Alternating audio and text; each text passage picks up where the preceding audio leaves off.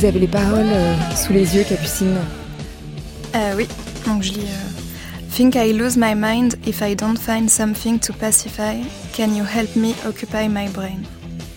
Vous avez quoi dans la tête quand vous avez ça dans les oreilles, Simon Johannin? Ouais, je, sais pas. Au contraire, je crois que ça me vide un petit peu, quoi.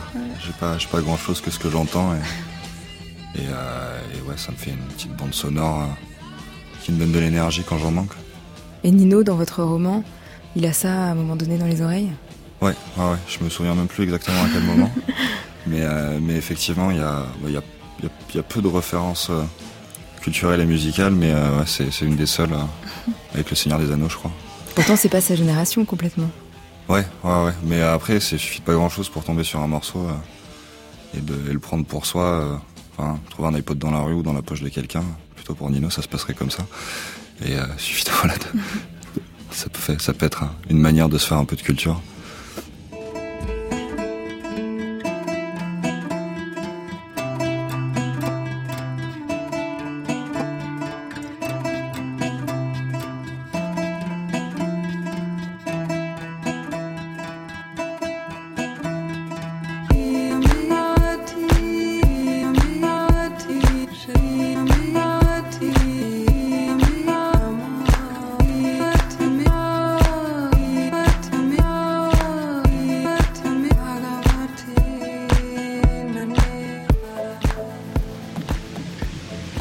Je voudrais écrire. Je voudrais parler du rapport que je vis. J'arrive pas à former une phrase. Je pense. Je pense. J'ai perdu l'habitude d'écrire. Je rencontre des mots qui ne me servent plus. Je les ressens comme une contrainte. Il y a deux ans, j'avais encore des ambitions. Je cherchais un travail durable qui aurait pu me donner des satisfactions et une reconnaissance par les autres. Je négligeais le rapport. Peu à peu, toutes mes ambitions se sont écroulées. Je n'ai plus de but dans ma vie. Je la remplis par un tas d'activités différentes qui me plaisent. Mes journées sont pleines et vides en même temps. Il y a des mondes différents autour de moi qui ne se touchent pas.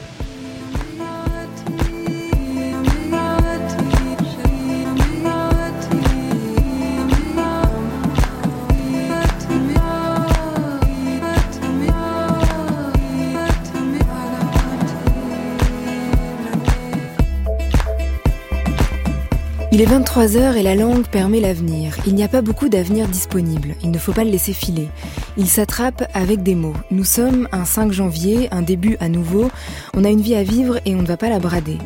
Capucine et Simon Johannin ont écrit un roman à quatre mains. Nino dans la nuit. L'avenir, il le gratte petit à petit avec l'écriture, avec le style, avec du désir dans les mains de Nino. Nino, 19 ans, est à Paris sans argent. Nino en est déjà à la deuxième chance dans la vie. Nino dit à son amoureuse Je veux tout offrir même s'il faut tout voler. La Légion, ça n'a pas marché. Il fait partie d'une génération dont la plus grande capitulation est de devoir répondre à des ordres en disant compris, alors que ce n'est pas compris du tout. Ce n'est pas compris le fait de se mettre à exécuter sans poser de questions, le fait de ne pas penser, le fait de devenir un robot, de se retrouver à scanner des produits la nuit dans un supermarché. Nino s'appelle Nino Paradis et donc il rêve de plus. Les paradis seront artificiels tant que la joie est impossible dans le réel. Il fait partie d'une génération liée à une angoisse bien particulière qui parle des attentats et de l'argent qui n'est pas là, qui a l'impression de corriger une erreur quand il doit voler pour manger. Il fait partie de ceux qui finissent devant un yaourt présucré par se demander ce qu'ils font là. Il y a beaucoup d'erreurs à corriger dans ces vies-là, quand la ville te tombe dessus, quand tu es un fragile, le groupe Catastrophe a lui aussi adressé ses mots aux nuits. Ils ont occupé aussi la nuit comme lieu collectif pour penser et pour écrire ensemble. On vient juste de s'échouer, mais on va devoir se construire des mots solides pour élargir l'avenir disponible.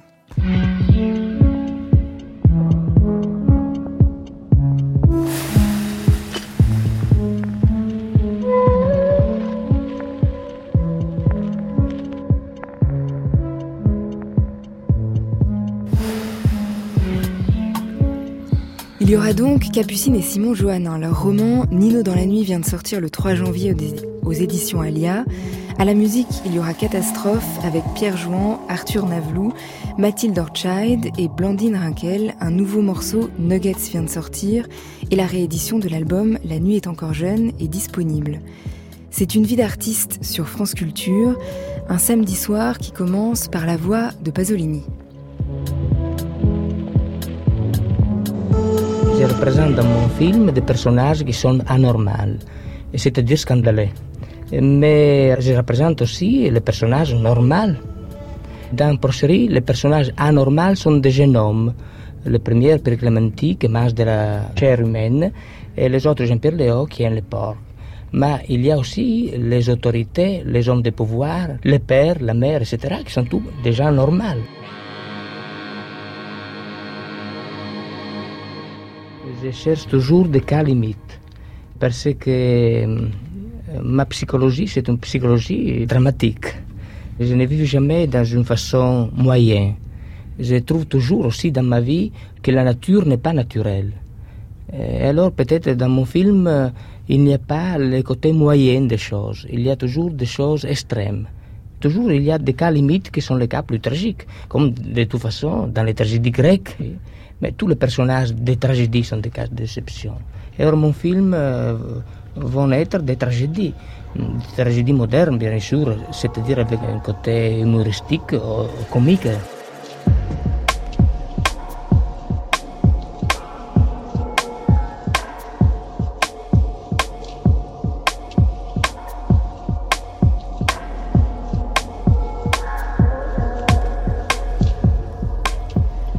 Qu'est-ce que vous devez à Pasolini, Simon Joannin Parce que vous en parlez euh, souvent? Est-ce que c'est ce goût de la, tragédie? Non, tout simplement, c'est plus simple que ça. C'est euh, un conseil de lecture qu'on m'a fait euh, quand j'étais étudiant et que j'écrivais L'été des charognes. on m'a conseillé de lire les, les Ragazzi, Une vie violente. Et, ça s'est très bien passé. Et il faut dire que je suis souvent d'accord avec lui, en fait. Et c'est, je pense maintenant d'écouter des choses comme ça et de se replonger dans ces textes, ça permet de, de, faire tomber aussi pas mal d'autocensure, de se dire qu'il y a quand même beaucoup de travail qui a été fait avant et qu'on est dans, dans une époque qui, qui a tendance à s'aseptiser alors que ça va, il y, a des, y a des choses qui ont été faites. quoi. Et vous parliez de L'été des Charognes qui était votre premier roman, Simon Johannin. C'est pas euh, rien de se dire qu'on va écrire à deux cette fois-ci. Euh, votre monde commun, comment il s'est construit? Je crois que l'été des Charognes, c'était aussi en, en dialogue avec des photos de, Capucine. Comment, comment à ce moment-là déjà euh, le dialogue il existait entre, entre vous? Je sais, je sais pas si... Vas-y. Ça fait ouais, après 7 ans qu'on est ensemble, on a toujours travaillé ensemble, on a fait euh, que ce soit des courts-métrages, euh, là l'écriture c'est nouveau, enfin surtout pour moi. Mais ouais, c'est pas très conscient, c'est comme ça, ça, se fait de manière tout à fait naturelle en fait. C'est un projet après l'autre. On passe nos journées tous les deux au final, donc du coup euh, on parle de ce qu'on a envie de faire et on se donne des conseils. Enfin, c'est une, relation euh, fusionnelle qui donne lieu à des. Ça fait naître des choses, mais euh, on... Enfin, c'est vraiment, ouais, c'est vraiment, il y a, y a des, des, choses qui sortent de manière intermittente. Alors après, pour les télécharines, Capucine avait beaucoup travaillé avec moi aussi, mais c'était, elle était moins impliquée dans l'histoire qui m'était plus personnelle.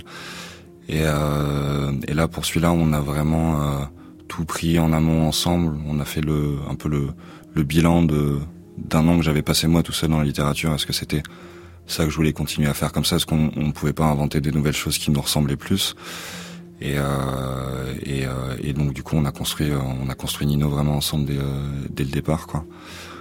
Et ça part quand même de, de ce qu'on a vécu donc euh, ouais, c'était. Euh, on avait, c'était intéressant de confronter en fait. Ouais, nos deux points de vue euh, sur sur cette histoire-là, sur sur cette période-là. Et avec Nino dans la nuit, vous êtes passé de d'un univers plus rural à, à, la ville, au monde urbain. Ouais, ouais. Une, année de campagne, ça m'a suffi. Ah ouais, je me suis dit, je vais faire. Voilà, avec Capucine, tout de suite, on s'est dit non. Mais déjà, c'est venu assez naturellement, mais oui, il y avait aussi des. Voilà, de plus pas vouloir être associé à quelque chose parce que voilà, j'ai mangé euh, tout seul euh, pendant un an et demi euh, des territoires périurbains, etc., etc., etc. Et, euh, et là, vous avez et- grandi dans la région de la Montagne Noire Ouais, et, le, le premier roman parle de cet univers Exactement. rural et vos photos aussi, euh, Capucine, Ouais. à ce, à ce moment-là. Donc vous avez beaucoup posé de questions sur, Ouais, bien sur ce monde-là. Mais c'est-à-dire que ça, ça correspondait. Enfin là, je traitais vraiment de l'enfance qui était beaucoup plus éloignée. Et en fait, déjà à partir du moment où l'été des Charognes est sorti, j'avais plus du tout envie de parler de ça. J'avais Nino, on l'avait déjà en tête, on avait déjà. Enfin voilà, on était déjà connecté sur ce qu'on présente maintenant. Et, euh, et du coup, on est, on est vraiment content de pouvoir, euh, pouvoir le faire, quoi. Et la nuit, c'est arrivé. L'univers de la nuit, c'est euh, c'est arrivé très vite. Ouais. C'est- bah déjà c'est euh, on a beaucoup vécu la nuit. Enfin moi j'ai beaucoup vécu la nuit. J'ai Mm. pas vu la lumière du soleil pendant pendant de longues périodes. Et, euh, et c'est une ambiance qui s'est dessinée euh, très vite. Et c'était cette idée de de, de montrer que euh, il- voilà de mélanger une jeunesse qui est précaire mais qui est aussi euh, hyper fêtarde et qui euh, et qui euh, et qui qui, Oui. qui va chercher je sais pas trop quoi dans ces, ces espaces là mais euh, le bonheur qu'elle Ouais. trouve pas dans, dans son, risque. dans Enfin, son mais- quotidien, elle va essayer de le chercher dans les paradis artificiels. Ça, Et puis ouais, c'est une manière de, de, de forcer l'oubli aussi, quoi. Ouais. De, de, de, zapper des étapes qu'on qu'on veut zapper, de zapper des, des choses qu'on veut pas se souvenir. Enfin, au moins pendant un temps, d'arriver à mettre euh, le cerveau de côté. Je pense que c'est un peu ce qui se passe pour pour Nino, Lalé et, et leurs potes. C'est vraiment, euh, c'est c'est une histoire de pression, quoi. Et, euh, puis ça fait un beau décor. Blandine Rinkel, le, le livre de catastrophe La nuit est encore jeune est sorti il y a un an à peu près. C'est aussi le, le nom de l'album et vous l'aviez dédié aux nuits. Euh, Est-ce que ça fait écho à ce que vient de dire euh, Simon Johannin? Ouais, surtout l'idée que la nuit, on comprend pas, on comprend moins, on croit pas avoir compris. Et, euh, et on fait d'abord les expériences, en fait, avant de les, avant de les intellectualiser, avant de les idéologiser. On... C'est d'ailleurs le premier titre euh, du disque, La nuit incompréhensible. Et je crois que c'est euh, dans Catastrophe, ça qui nous excite beaucoup dans, l'idée de la nuit, ou disons que l'idée que la nuit a à nous transmettre, c'est euh, que c'est bien parfois de pas comprendre, quoi. D'y aller, de prendre des risques, de pas savoir ce qui se passe, et, on le comprendra plus tard. Mais euh, Simon Johannin, la, la nuit elle est incompréhensible, celle de Nino? Je sais pas si elle est euh, incompréhensible. En tout cas, c'est sûr que des fois, il comprend pas ce qui se passe. Ça, c'est clair. Euh, Il y a une, ouais, y a une volonté de, de, de se mettre, de se mettre en l'air, quoi, de vraiment, euh, de, de vraiment s'éclater euh, dans le sens plus négatif que positif, je dirais, le, le, concernant et les concernant. Mais euh, en tout cas, je pense que comme il y a une certaine noirceur qui les accompagne, il y a une, une énergie, euh, quelque chose voilà qui qui euh, qui sort de tout ça aussi avec la musique techno et euh, qui euh, voilà il y a une espèce de, de reconnaissance qui euh, qui se fait euh, qui se fait entre eux et euh, et les endroits où ils où ils, où ils gravitent. Mais ouais, je pense que le but c'est vraiment pas de pas de chercher à comprendre, c'est d'arriver d'arriver à faire la, la césure entre la semaine et le week-end et de et de profiter des des, des moments qu'ils ont en collectif pour euh, pour faire ce qu'ils ont envie de faire et, ce qu'ils ont de mieux à faire selon eux quoi. On avait constaté qu'on avait besoin de, donner, mais de manière très précise, euh, aux jeunes légionnaires un, cadre de, référence morale. Donc il fallait euh, certains arriver sans avoir la notion de ce qui est bien et de ce qui est mal. Voilà, c'est euh, dû à différentes raisons. Nous, on, on était au bout de la chaîne et on faisait le constat. Et on s'est aperçu qu'il fallait leur expliquer clairement euh, ça c'est bien, ça c'est mal. Donc c'est pour ça que le, code d'honneur, il commence euh, bon, par quelques rappels de principes de base. Hein. Euh, chaque légionnaire est ton frère d'armes. Quelle que soit sa nationalité, sa race, sa religion, tu lui manifestes toujours la solidarité étroite qui doit unir les membres d'une même famille. Bon, ça c'est l'article 2, c'est évident que dans une société comme la nôtre, et on ne fait pas de distinguo hein, selon les, les origines, la, la, race, ou... ça mérite d'être rappelé quand même. Hein, c'est le préambule. Ensuite, il y a quelques principes qui, valent pour la vie quotidienne, pour l'élégance de la tenue, la propreté du, quartier, la propreté de, soi-même. Hein. Et c'est comme ça qu'on va donner le sens des euh, les, repères de savoir ce qui est bien, ce qui est pas bien. Hein. Il y a par exemple une tradition vestimentaire à, la Légion étrangère, c'est les plis sur la chemise. Donc un légionnaire, euh, avant d'apprendre à tirer, de se servir de son arme, il va apprendre à se servir d'un fer à repasser. Alors ça peut paraître paradoxal comme méthode, Hein, mais bon, d'abord, euh, il est prévu que la chemise porte les plis réglementaires. Bon, c'est comme ça, ça a été fixé par, euh, pour toute la Légion, c'est pareil. Et on va apprendre aux légionnaires à faire les plis. Un pli, il est bien fait ou il n'est pas bien fait, ça se voit, c'est bien ou mal.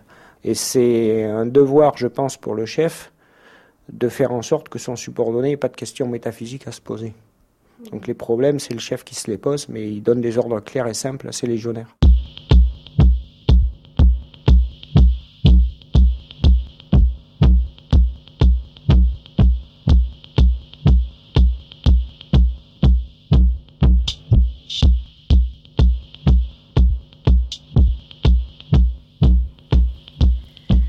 Capucine et Simon Joannin, dans, le roman Nino dans la nuit, avant d'entrer dans la nuit dans la ville, ça commence par euh, la Légion, ou en tout cas euh, la tentative de Nino d'entrer dans la Légion. Et il débarque dans cet univers euh, très autoritaire et très mélangé. Il est un des seuls Français qui est là. Et ça commence par pas mal d'angoisses très contemporaines. Il parle tout de suite de, de, vouloir être utile en cas d'attentat dans son pays. Euh, on parle de racisme très vite parce que forcément il y a des gens qui viennent de, pays très différents et il y a un autre Français qui dit qu'il euh, est au milieu de la jungle, qu'il est le seul du cru. Euh, pourquoi ça commence en immersion dans toutes ces, angoisses là? Bah, Je pense que c'est c'est je vais pas dévoiler ce qui se passe enfin la raison de pourquoi Nino atterrit atterrit un jour dans un centre de recrutement de la Légion étrangère mais euh, disons que pour nous, c'était une manière euh, de commencer, avant de commencer le récit de nos personnages, de montrer que ils faisaient partie d'un contexte plus global et que euh, euh, il avait toujours quelque part plus malheureux. Enfin que voilà, Nino, ce qui, l'expérience qu'il fait à la Légion, c'est de se rendre compte que malgré toutes ces galères, bah, il tombe au milieu d'un sacré merdier, quoi. Que ceux qui sont là à côté de lui arrivent d'un peu partout dans le monde et ont, ont vraiment rien à bouffer. Enfin qu'il est quand même d'une certaine manière privilégié, ouais, malgré. En tout cas, c'est d'autres guerres, d'autres douleurs dont, dont, il se sent assez, assez loin. Assez loin. Oui, c'est vraiment le constat qu'il fait sur le moment, se dire que euh, effectivement, c'est euh, ces problèmes ont l'air bien, bien futiles à côté de ceux de, de ses camarades d'ex-Yougoslavie ou de d'Afghanistan ou, ou, voilà d'un peu partout dans le monde. Mais euh, c'était aussi un, un sacré trip en fait à écrire tout simplement parce que les, légionnaires sont quand même des sacrés rois de la punchline. Et il y avait un, côté, en fait, là, on entendait dans l'extrait où, euh, il y a des choses qui sont très assumées à la Légion. On n'a pas peur de parler de race, par exemple, de dire qu'il n'y a, pas de distinction de race, plutôt que de cacher le mot pour cacher les problèmes, comme on, comme on a tendance à le faire dans le reste de la société. Et c'est euh, ce côté très, euh, très à part, c'est-à-dire qu'il y a une justice qui est à part, des codes qui sont à part, tout est à part. Et c'est cette espèce de... Nino, il va un peu garder ce ce, code d'honneur euh, dans sa tête. Moi, j'ai aussi poncé pas mal d'archives euh, euh, au moment de, l'écriture avec Capucine, et j'ai retenu une phrase d'un adjudant qui disait je préfère un, voyou qui a une âme à un saint qui n'en a pas quand on lui demandait mais oui la légion étrangère effectivement c'est beaucoup de, de, voilà de repris de justice etc ce qui à l'heure actuelle de ce que je sais n'est plus tellement vrai. C'est surtout une question économique en fait voilà ce qu'on m'a dit euh, sur le terrain, c'est qu'il y a une crise économique en Hongrie, mais on va avoir des, des Hongrois de 20 ans qui vont débarquer dans les deux mois à pied, à cheval ou, par, euh, par n'importe quel moyen pour pouvoir euh, toucher un SMIC avec un fusil. Mais il y a quand même voilà un esprit rebelle qui est, assez intéressant et, une, tenue vestimentaire qui est effectivement très soignée. Et un rapport aussi à l'expression et à la langue qui est particulier et à l'espace d'expression qu'on a. Là, on n'entendait pas de questions métaphysiques, évidemment. Euh, ah, mais on n'est pas là pour réfléchir non plus. mais en tout cas, ça commence par euh, ces ordres, cette autorité, c'est en majuscule, c'est très fort et, et, et, on peut répondre que compris. Ouais. Et, ce, qui, ce, qui, était intéressant pour nous aussi, c'était de d'après développer dans, dans le monde du travail, qui est développé plus tard dans le livre, en fait, de montrer que les, les rapports de, de pouvoir peuvent être à peu près les mêmes. En tout cas, les, ouais, les mécanismes se, se ressemblent beaucoup euh, et que, et que effectivement, on, peut se faire parler. Euh, parce que bon, la, Légion, il n'y a pas de limite. Après, euh, c'est quand même des, gens qui sont entraînés pour aller au combat et, et c'est ceux qu'on envoie en premier généralement et qui sont sur tous les têtes d'opération. Donc voilà, il y a quelque chose de, de, de très dur. Mais dans le monde du travail, voilà, qui est censé être quand même aller avec une législation quand même plus souple qu'à l'armée, quoi. On, peut se retrouver euh, aussi dans des situations où les gens euh, ont un peu l'impression d'être des chefs de guerre, quoi. En tout cas, on a l'impression que, en effet, quand il se retrouve dans un supermarché ou dans plusieurs euh, situations de travail, il a intégré le fait qu'il fallait dire compris et que, c'est toujours le même rapport, en tout cas, de d'autorité et de langage aussi. Tout à fait, ouais. On vit dans un monde qui nous pousse pas forcément à réfléchir et qui euh, on, se demande pas plus beaucoup pourquoi. Au final, on, fait tous un peu euh, des études, euh, les écoles. Après, on, doit avoir un travail, gagner un salaire. Je sais pas. Peut-être on pourrait se mettre à se demander avec la robotisation de la société, tout ça, il y a plus plein de petits boulots qui vont plus être nécessaires. Se dire ok, bon, qu'est-ce on met un peu les choses sur la table.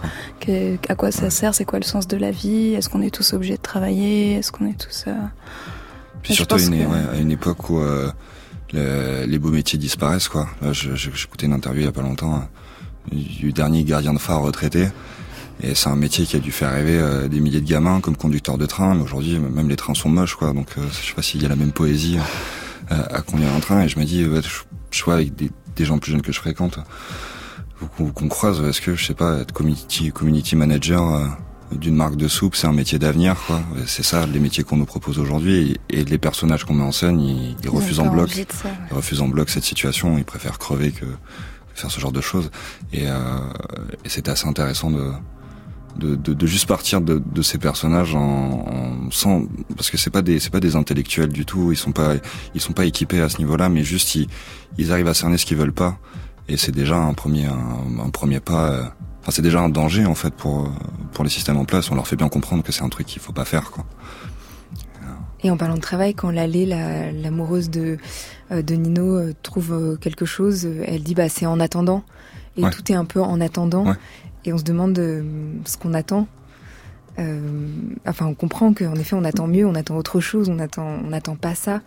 Mais c'est assez fort de, de penser que tout ce, tout ce qu'ils peuvent trouver pour le moment, c'est que en attendant. Mais c'est ça fait des vies en attendant, quoi. Mm. Euh, c'est-à-dire qu'effectivement, euh, on peut attendre 10 ans, 15 ans comme ça, et je pense qu'il y en a qui, oui, qui arrivent assez rapidement à se dire qu'ils ont passé trop de temps à attendre, et, euh, et puis c'est aussi une manière au quotidien de pour eux de, de tenir le coup, tout simplement, de se dire de pas. Ouais, c'est ça, tout simplement. De... Vous parliez des, des, des petits boulots qu'on nous propose, community manager, ces choses qui font pas forcément rêver. À un moment donné, ils, justement, ils se demandent mais s'il n'y a pas de travail, peut-être qu'il faut aller ailleurs, peut-être qu'il faut changer de paysage, peut-être qu'il faut retrouver un jardin, euh, planter des framboises, euh, complètement changer de, de décor. Ouais, et puis je sais même pas s'il y croit vraiment, c'est juste qu'il euh, il est, ils sont complètement paumés, quoi. Ils sont, ils sont complètement perdus dans tout ce qu'on leur propose. D'ailleurs, au moment où il parle avec euh, avec Malik, qui est le, le troisième euh, troisième personnage du, du, trio, et Malik lui répond mais euh, t'as pas l'air en forme quand tu me parles de planter des framboises. T'es sûr que ça va Tu vois, c'est c'est pas vraiment toi. Et c'est c'est c'est c'est joué entre entre un, un, un vrai refus d'un ouais de, de, de valeurs qui leur qui ne leur conviennent pas et en même temps gérer une culpabilité que ça génère parce que forcément on est toujours renvoyé à, à voilà un tort qui est fait. Mais en fait euh, quitter pour pas aller euh, faire ce que tout le monde fait comment tu peux refuser euh, des choses que d'autres personnes traversent euh, sans problème ou même se battent pour avoir etc et, et, du coup ils sont toujours en train de se de se demander s'ils ont tort ou s'ils ont, s'ils ont raison avec avec tout ça quoi Blandine Rinkel dans, dans le le livre de catastrophe La nuit est encore jeune il y avait cette, en, tout cas ce point de départ qui était on part descendre, on part de l'impasse, qui est aussi un peu le départ de, de Nino, euh, avant de rentrer dans la nuit, avant de rentrer dans cet espace-là de reconstruction ou d'autres mondes possibles. Est-ce que euh, euh, cette idée du travail, euh, comment y échapper et comment échapper à, à, à, ces petits boulots qui qui ressemblent plus à du tout à ce qu'on avait en tête avant, euh, c'était aussi présent Est-ce que c'est quelque chose d'important dans, dans, la génération dont vous parlez, dans la vôtre? Euh, Oui. Euh... Et comment on échappe à ça? En essayant de se, se dés, désétouffer. J'ai l'impression qu'il y a un, un grand mouvement d'étouffement qui en, qui, en, qui en marche, qui en, qui en vigueur, peut-être en, en éteignant certains médias ou en, en essayant d'aller respirer, de trouver là où on peut respirer. Et c'est vrai que c'est à chacun, à chacun à chacun son, oxygène, quoi. Euh, apparemment, Nino, euh, ce, serait la nuit ou, certaines fêtes, mais il y a d'autres il y a d'autres oxygènes possibles. Mais oui, moi, j'ai une sensation d'étouffement, d'étouffement des possibles. C'est-à-dire que je pense pas que quiconque n'ait n'ait rien à faire dans, ce monde, alors, qu'on a l'impression qu'il y a comme des, si on avait des, des talents, euh, enfin des talents ou des envies qui n'avaient, qui n'arrivaient pas à trouver leur, leur emploi concret, enfin leur, euh, leur, leur utilisation euh, possible, comme si, euh, comme si l'époque ne pouvait pas métaboliser euh, certains, certains désirs, certaines envies. Est-ce qu'on peut lire un extrait de Nino dans la nuit, Ouais. Simon Johannin?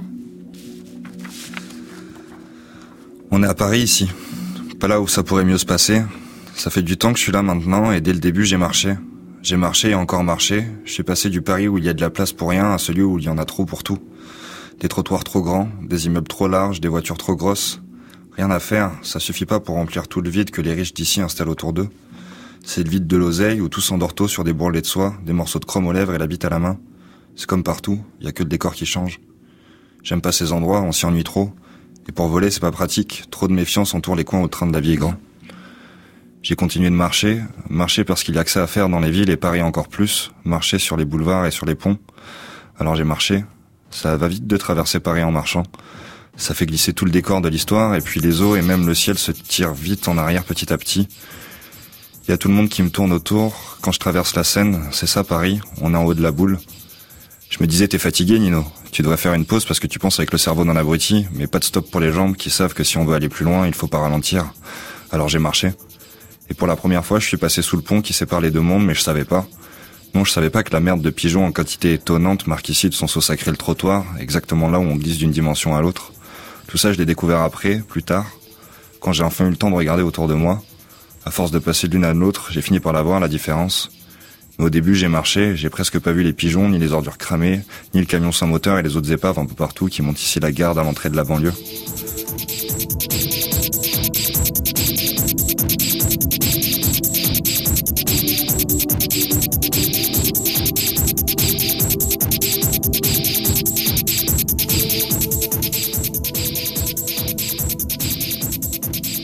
Parlait de la nuit, euh, Capucine et Simon Johannin, comme d'un- autre espace-temps aussi.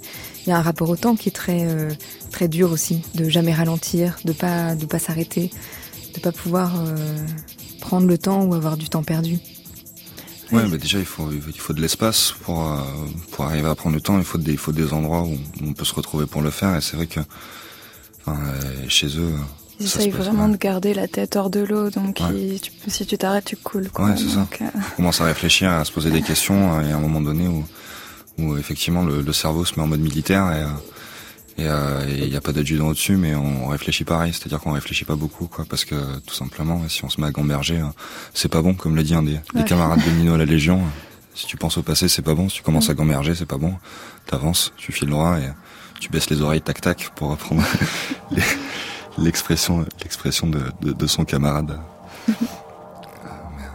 Je crois que dans votre livre euh, Catastro- de catastrophe, Blandine Rinkel, vous parliez aussi de l'accélération du temps et vous disiez que l'accélération de notre diction depuis les années 2000, euh, c'est le nombre de mots prononcés par minute qui s'est accru de 8%. Ouais. Comme si on... pas- J'ai pas fait cette étude, mais oui, en effet, on a lu ça et, et, et c'est vrai que qu'on le sent et que d'ailleurs le fait de euh, nous dans notre cas le fait de faire de la musique c'est aussi une manière de pouvoir un moment euh, euh, créer un, rythme commun. Enfin se dire tiens on va ralentir ou on va avoir un on va être dérythmé mais ensemble euh, à plusieurs on va pas être obligé de foncer toujours avec le même rythme. Euh, enfin, c'est voir, un, rythme autre essayer d'expérimenter à plusieurs. C'est un peu ça une des une des fonctions de la musique peut-être. Dans la dernière euh, vidéo que vous avez faite avec euh, Catastrophe, vous avez organisé des échanges de secrets. Tout à fait, dans un hangar, ouais, d'ailleurs, qui était un peu, qui était assez vague, assez grand. Ouais, on a, on a essayé de réunir des gens euh, qui ne se connaissaient pas. Ce n'était pas une mince affaire de, de, de trouver des gens qui vraiment ne se connaissent pas, où on, on essayait de vérifier que, que ce sont des parfaits inconnus les uns pour les autres. Et à Paris, c'est pas, c'est pas si évident que ça, en fait. Et, euh, et bon, et on les a réunis et on leur, avait demandé de venir avec un, ouais, un secret en tête. Et dans une sorte de cabine, ils se sont échangés ces, secrets, suivant tout un protocole qui faisait que vraiment ils se parlaient pas avant. Et on a essayé d'avoir leur regard au moment où on, c'était écrit sur des petits bouts de papier, au moment où on lit un, un secret. Je n'ai aucune idée des secrets qui ont été échangés, mais, mais j'ai l'impression que ça a été assez dense parce qu'il y avait des, des réactions assez, euh, assez fortes et puis surtout des relations qui se sont qui sont créées très vite euh, entre inconnus. Et c'était, c'était une, c'était une belle journée. Et les secrets sont restés secrets. On a, on a tout brûlé après, ouais. Ouais, on s'est dit que c'était nul si on commençait à tout ces, enfin, un secret qui se, qui se divulgue à plus d'une personne, c'est mérite pas ce nom-là, quoi. Donc, euh, on a tout brûlé.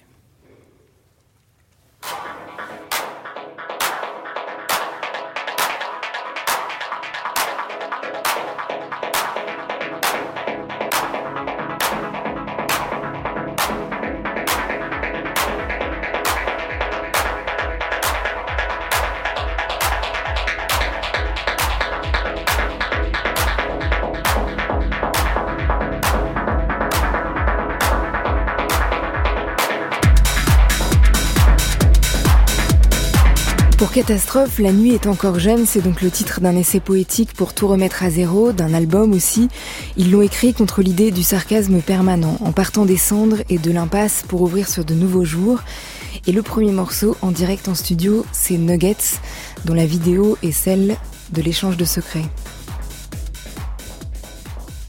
On est Catastrophe et euh, on est en studio avec euh, Capucine et Simon Johannin. Vous écoutez une vie d'artiste d'Aurélie Charon sur France Culture. On est ensemble jusqu'à minuit.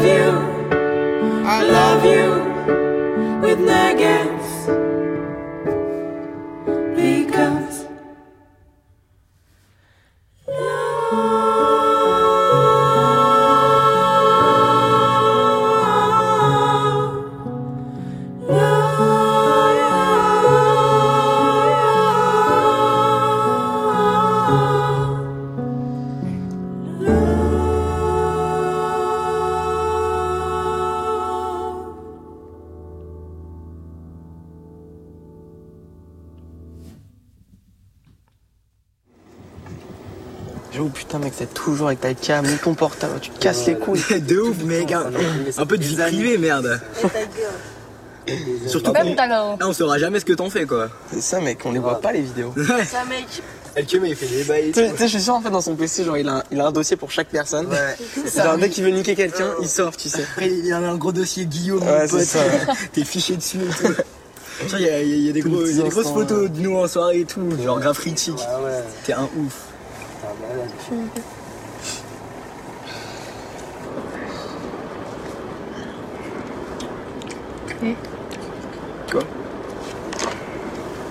Baiser ce soir? T'es sérieux? Ouais.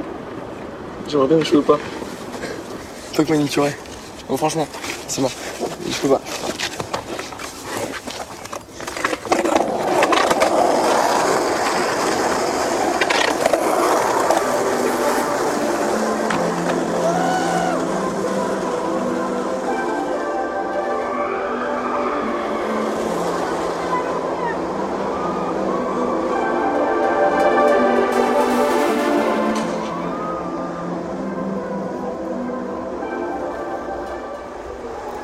C'était un extrait d'un film de Larry Clark, The Smell of Us, qu'il avait filmé à Paris. Capucine et Simon Johannin, de quelles images vous vous êtes euh, inspirés en écrivant Nino? Euh, on avait les films de Greg Araki, Harmony Corrine, euh, ou Larry Clark aussi, enfin tout ce qu'on aimait quand on avait à peu près l'âge des personnages en fait. Gaspard Noé aussi beaucoup. Ouais, Gaspard Noé. Et les photos, parce que vous avez une pratique de la photo, Capucine Johannin, euh, quotidienne. Enfin, en tout cas, vous, faites des photos et vous, d'ailleurs, vous prenez beaucoup euh, Simon en photo. C'est ma muse. C'est plus dans ce sens-là que ça se passe, effectivement. Vous avez une collection maintenant de, de photos de Simon euh, depuis quelques années? Une belle grosse collection, mais j'espère l'étendre.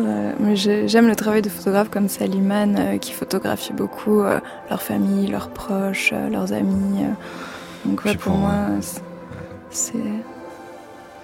Moi, je prends aussi souvent des images avec mon téléphone qui me servent de, prise de notes. Je fais des carnets de notes, euh, des carnets pour écrire et j'ai des dossiers de photos. Pour moi, c'est vraiment interchangeable, équivalent, ces deux manières de, prendre des notes.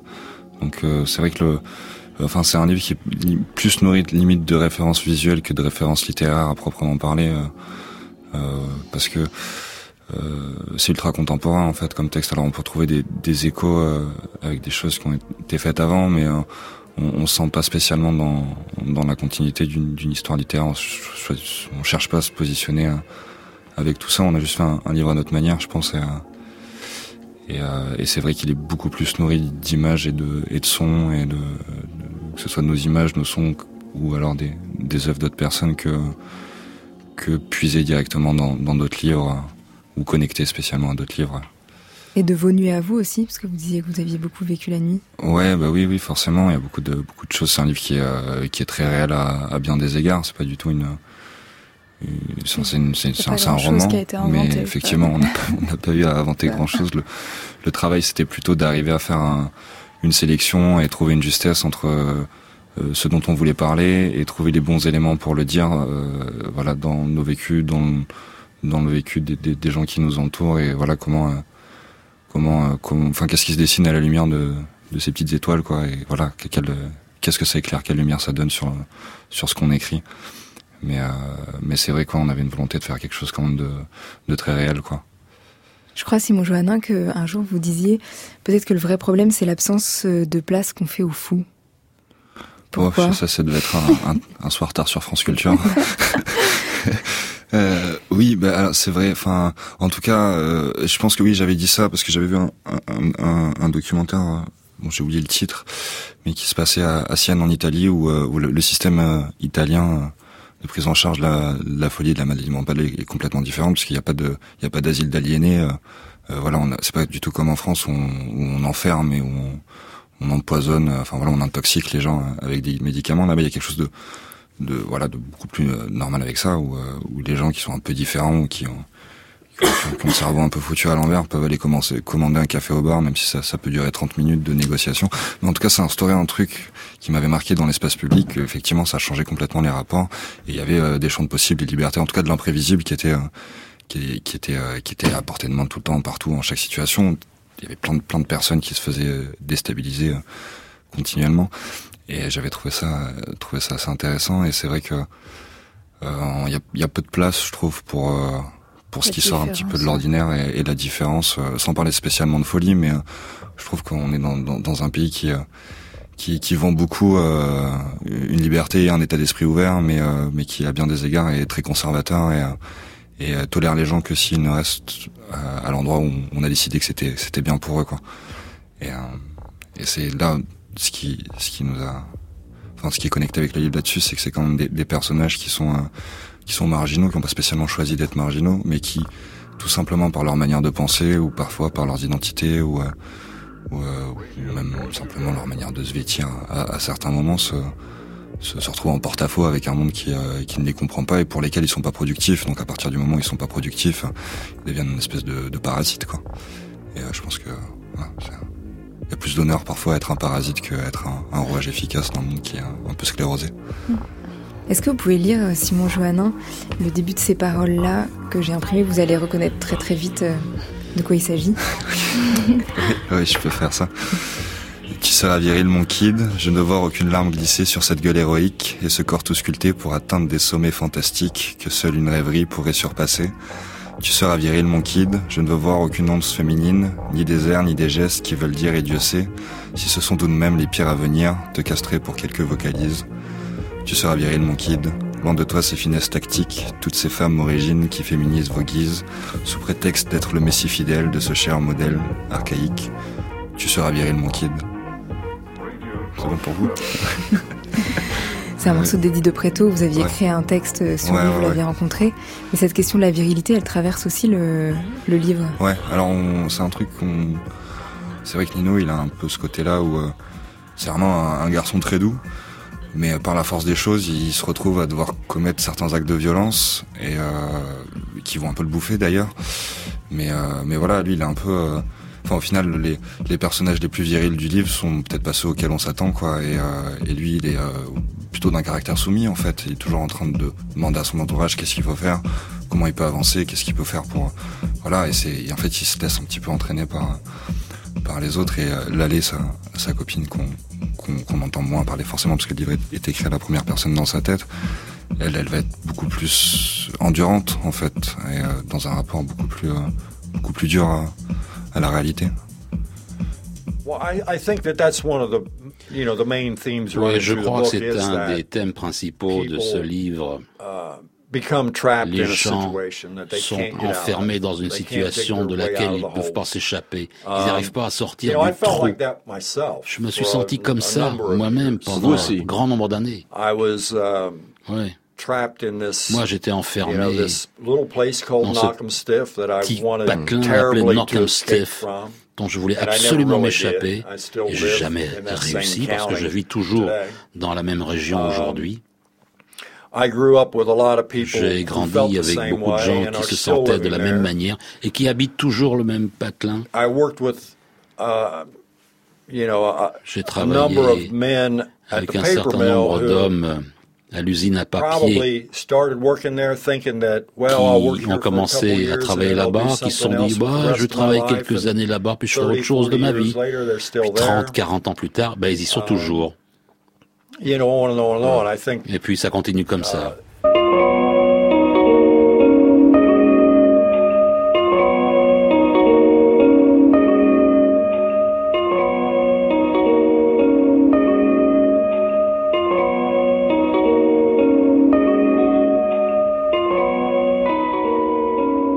Vous avez reconnu Simon Johannin, la voix de l'auteur américain Donald Ray Pollock. Qu'est-ce qui, dans son histoire et son écriture, a fait écho à votre histoire et votre écriture?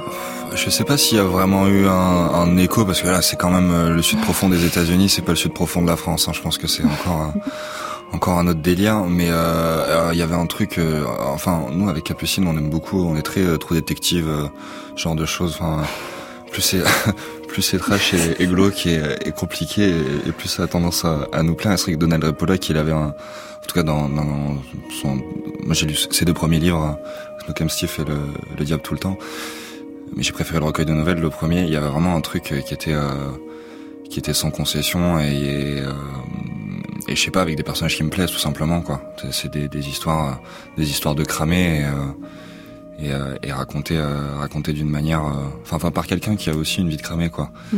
Et donc c'est il y a voilà moi j'aime bien quand il y a une, une authenticité comme ça que, que nous c'est ce qu'on essaye de faire, de parler de ce qu'on connaît sans essayer de prendre en charge des choses qui nous dépassent et voilà de de, de rester euh, voilà dans d'autres domaines de compétences entre guillemets si on peut appeler, appeler ça comme ça. Et, ouais, lui il était très fort. Quoi. Cette question assez forte qui pose aussi, c'est comment ton lieu, là où tu grandis, là où tu es, détermine aussi ah, bien sûr. Ah, ouais. ta vie d'adulte. Il y a un déterminisme social bah, en fonction de, de là où on grandit, c'est clair. C'est clair parce qu'il y a, c'est, c'est euh, nous, on voit, on habite, euh, on habite en, en, banlieue proche. On voit, enfin, entre passer d'un quartier à l'autre de notre ville au quartier de Paris le plus proche, etc. Il y a quand même, c'est déjà, c'est pas les mêmes enjeux, c'est pas le, le, même regard qui sont portés sur sur les gens. C'est qu'il y a et puis comme comme il le dit très bien, il y a, il y a des vortex quoi. Il y a des endroits où tu as beau tourner pour essayer d'en sortir, c'est hyper compliqué quoi. Alors à quoi ça tient C'est ça qui est c'est ça qui est un peu fou parce que je sais pas trop. Parce que les lieux sont aussi des personnages de, de vos livres. Ouais, là, la ville, euh, c'est vraiment un des personnages de Nino dans la nuit. Et c'est parler de la ville, c'était parler à, et toujours avec son regard à lui qui est sans euh, voilà qui a un regard de de, de, de jeune ado de 19 ans euh, qui est pas autre chose à faire que trop réfléchir parce qu'il est trop occupé à, aimer ou à voler ou à ou à se défoncer ou à faire ce qui ce qui l'occupe au quotidien mais euh, il a un sens de l'observation qui fait qu'il note des choses et voilà il note comment on passe d'une ville à l'autre qu'est-ce qui voilà qu'est-ce qui fait que que d'un coup les immeubles deviennent pourris qu'est-ce qui fait que euh, là, il y a des objets avec lesquels on peut se blesser. Qu'est-ce qui fait que dans telle rue, effectivement, si un gamin se casse la gueule, c'est pas la même que s'il se casse la gueule dans sixième parce qu'il va tomber sur des bouts de verre. Euh, et, euh, et, plein de choses comme ça qui sont euh, des choses que moi j'observe, qu'on observe tous les deux. Et euh, mais pour lui, c'est ouais, Quand on n'a pas beaucoup d'argent, au final, on est beaucoup dans la rue, quoi. On ouais, n'a pas, ça, on a pas de quoi pour se et déplacer. Puis, il zone, il zone, et quand on, quand on zone, on voit, on voit plein de choses.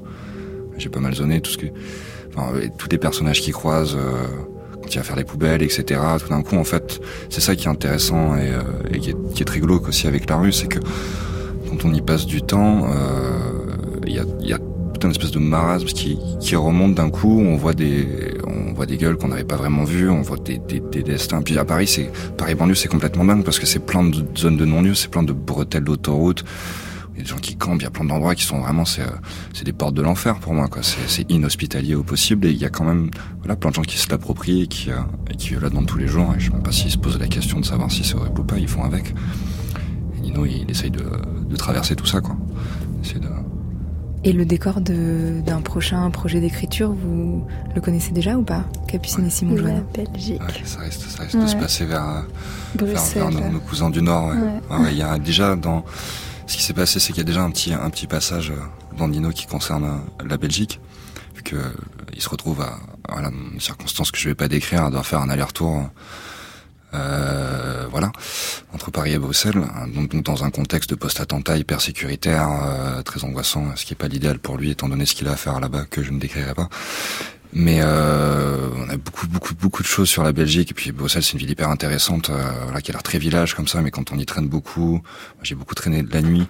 Il y a des, des espaces et, euh, et, une violence qui est beaucoup plus diffuse, mais qui est beaucoup plus organisée aussi. Et donc, euh, voilà, c'est vraiment une ville où on peut se retrouver à 4 heures du matin entre un bandit et un banquier. Quoi, ça se passe vraiment comme ça au fond d'un vieux rad qui fait club de striptease le vendredi soir, dont on a poussé la porte parce qu'on c'est à côté de l'école et qu'on va y boire des bières à 2 euros la journée, mais euh, voilà, un, un, claquement de doigts, ça devient notre espace-temps.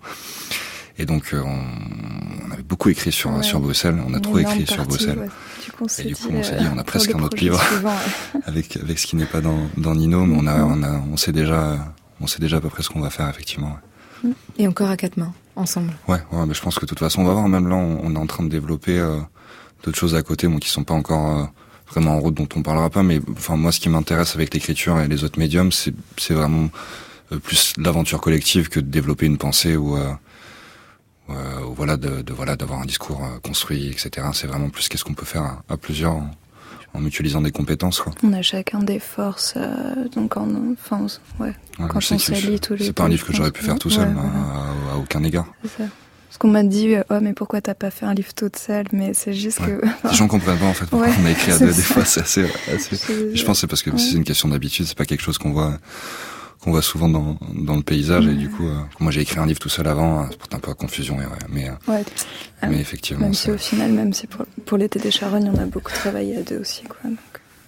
Blondine Raquel, vous avez aussi écrit un roman toute seule et puis ensuite vous avez écrit euh, avec Catastrophe. exactement le même scénario, ce Ouais. qui est un peu troublant quand même parce que on a- euh, on a parce doit être les, les seuls quand même en ce moment en France à faire ce genre de trucs bizarres, à écrire à... parce que nous aussi le, alors c'est un livre collectif dans le sens où il vient de plein de discussions qu'on a eues la nuit avec euh, avec euh, avec plein de gens, je, voilà des discussions qui revenaient. Où on sentait qu'il y avait quelque chose qui voulait en dire plus, mais néanmoins il a été écrit à quatre mains euh, avec Pierre Jouan euh, ici présent. et, pour un peu les mêmes raisons, je pense que les vôtres, c'est-à-dire qu'on vit ensemble et au bout d'un moment, à force de vivre avec avec quelqu'un ou avec quelques-uns, on développe une sorte de, de cerveau commun s'appelle un égrégore. l'esprit, euh, l'esprit qui naît de, plusieurs personnes qui se rassemblent. Et cet égrégore, il a sa volonté propre. Et en fait, c'est, ça appartient plus ni à l'une ni à l'autre personne, ni même presque pas aux deux personnes. Euh, je sais pas comment dire. C'est vraiment aux deux, deux, personnes ensemble, mais même ça continue à vivre sans elles, quoi. Et, euh, et ça, c'est assez, assez fascinant pour l'écriture. Enfin, c'est vrai qu'on a que c'est que ça a été peu peut euh, utiliser, euh, exploiter. Enfin, il y, a plein de choses à creuser. quoi. Qu'est-ce qui se passe quand on, quand on se rassemble et quand on essaie de tomber d'accord sur une idée? Qu'est-ce que devient cette idée? Et le quotidien entre vous, il est complètement tissé avec la pratique d'écriture, de avec la musique. Est-ce que? Entre nous, catastrophe mm. euh, bah ouais, on parle tout le temps en fait, et forcément. Et, et, et, je pense que c'est surtout un certain humour qui ensuite devient autre chose. Mais mais moi je dirais c'est surtout ça un rapport au, langage euh, ouais, tissé d'humour qui, qui, qui, fait qu'on on invente des mots bizarres, bon, et on se dit qu'est-ce que ça veut dire ce mot qu'on a inventé très spontanément? Qu'est-ce qu'on voulait dire par là? Et là, on trouve des idées qu'on jamais on aurait dû, on aurait, on les aurait rendues conscientes euh, sans vivre ensemble et sans la trouver aussi spontanément que ça, quoi. Vraiment en vivant, c'est physique en fait. ça va être une, ouais, c'est physique. Je fais des mouvements, ça se voit pas à la radio. Je fais des mouvements en même temps que je parle. C'est très physique. On va écouter les Grégor en, en chanson. Euh, ah oui, allons-y. Alors là, c'est deux morceaux qu'on a collés. Que vous avez collés. Il est minuit moins 5 et vous êtes là à écouter la radio. Vous êtes peut-être dans votre chambre, dans la cuisine, dans le salon d'un ami, dans la rue, en train de marcher, sur un grand terrain, sur l'arête d'un trottoir. Je ne sais pas à quoi vous pensez. Peut-être à ce que vous ferez dans une heure, cette nuit, dans dix jours, dans cinq ans. Je sais seulement qu'à cet instant, quelque part sur Terre, quelqu'un s'arrête pour demander un briquet. Et qu'à cet instant, aux États-Unis, le soleil brille comme un gong. Et qu'à cet instant, à Saint-Pétersbourg, un rat meurt lentement. Et qu'à cet instant, deux femmes font l'amour. Et qu'à cet instant, un vieil homme pense à son premier bain de mer. Et qu'à cet instant, son épouse, elle, rêve au cimetière. Et qu'à cet instant, deux regards s'électrocutent réciproquement qu'à cet instant dans une maternité, c'est peut-être juste à côté, juste là, à moins d'un kilomètre, à côté de vous. Dans une maternité, l'enfant hurle parce qu'il faut vivre. Et qu'à cet instant-là, dans notre nuit, il y a une lumière.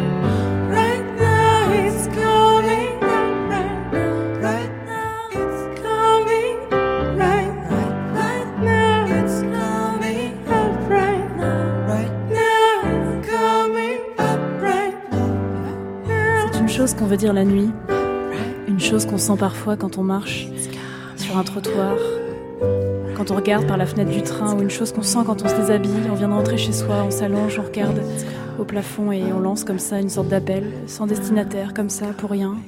C'est la sensation de toutes les vies partout qui palpitent et qui luttent dans le noir très discrètement, un peu comme des cœurs de bêtes menacées. C'est une chose un peu difficile à dire parce qu'elle est trop simple, sans doute, et qu'on a peur du ridicule. Nous ne saurons jamais comment vivre, mais nous y mettrons toutes nos forces.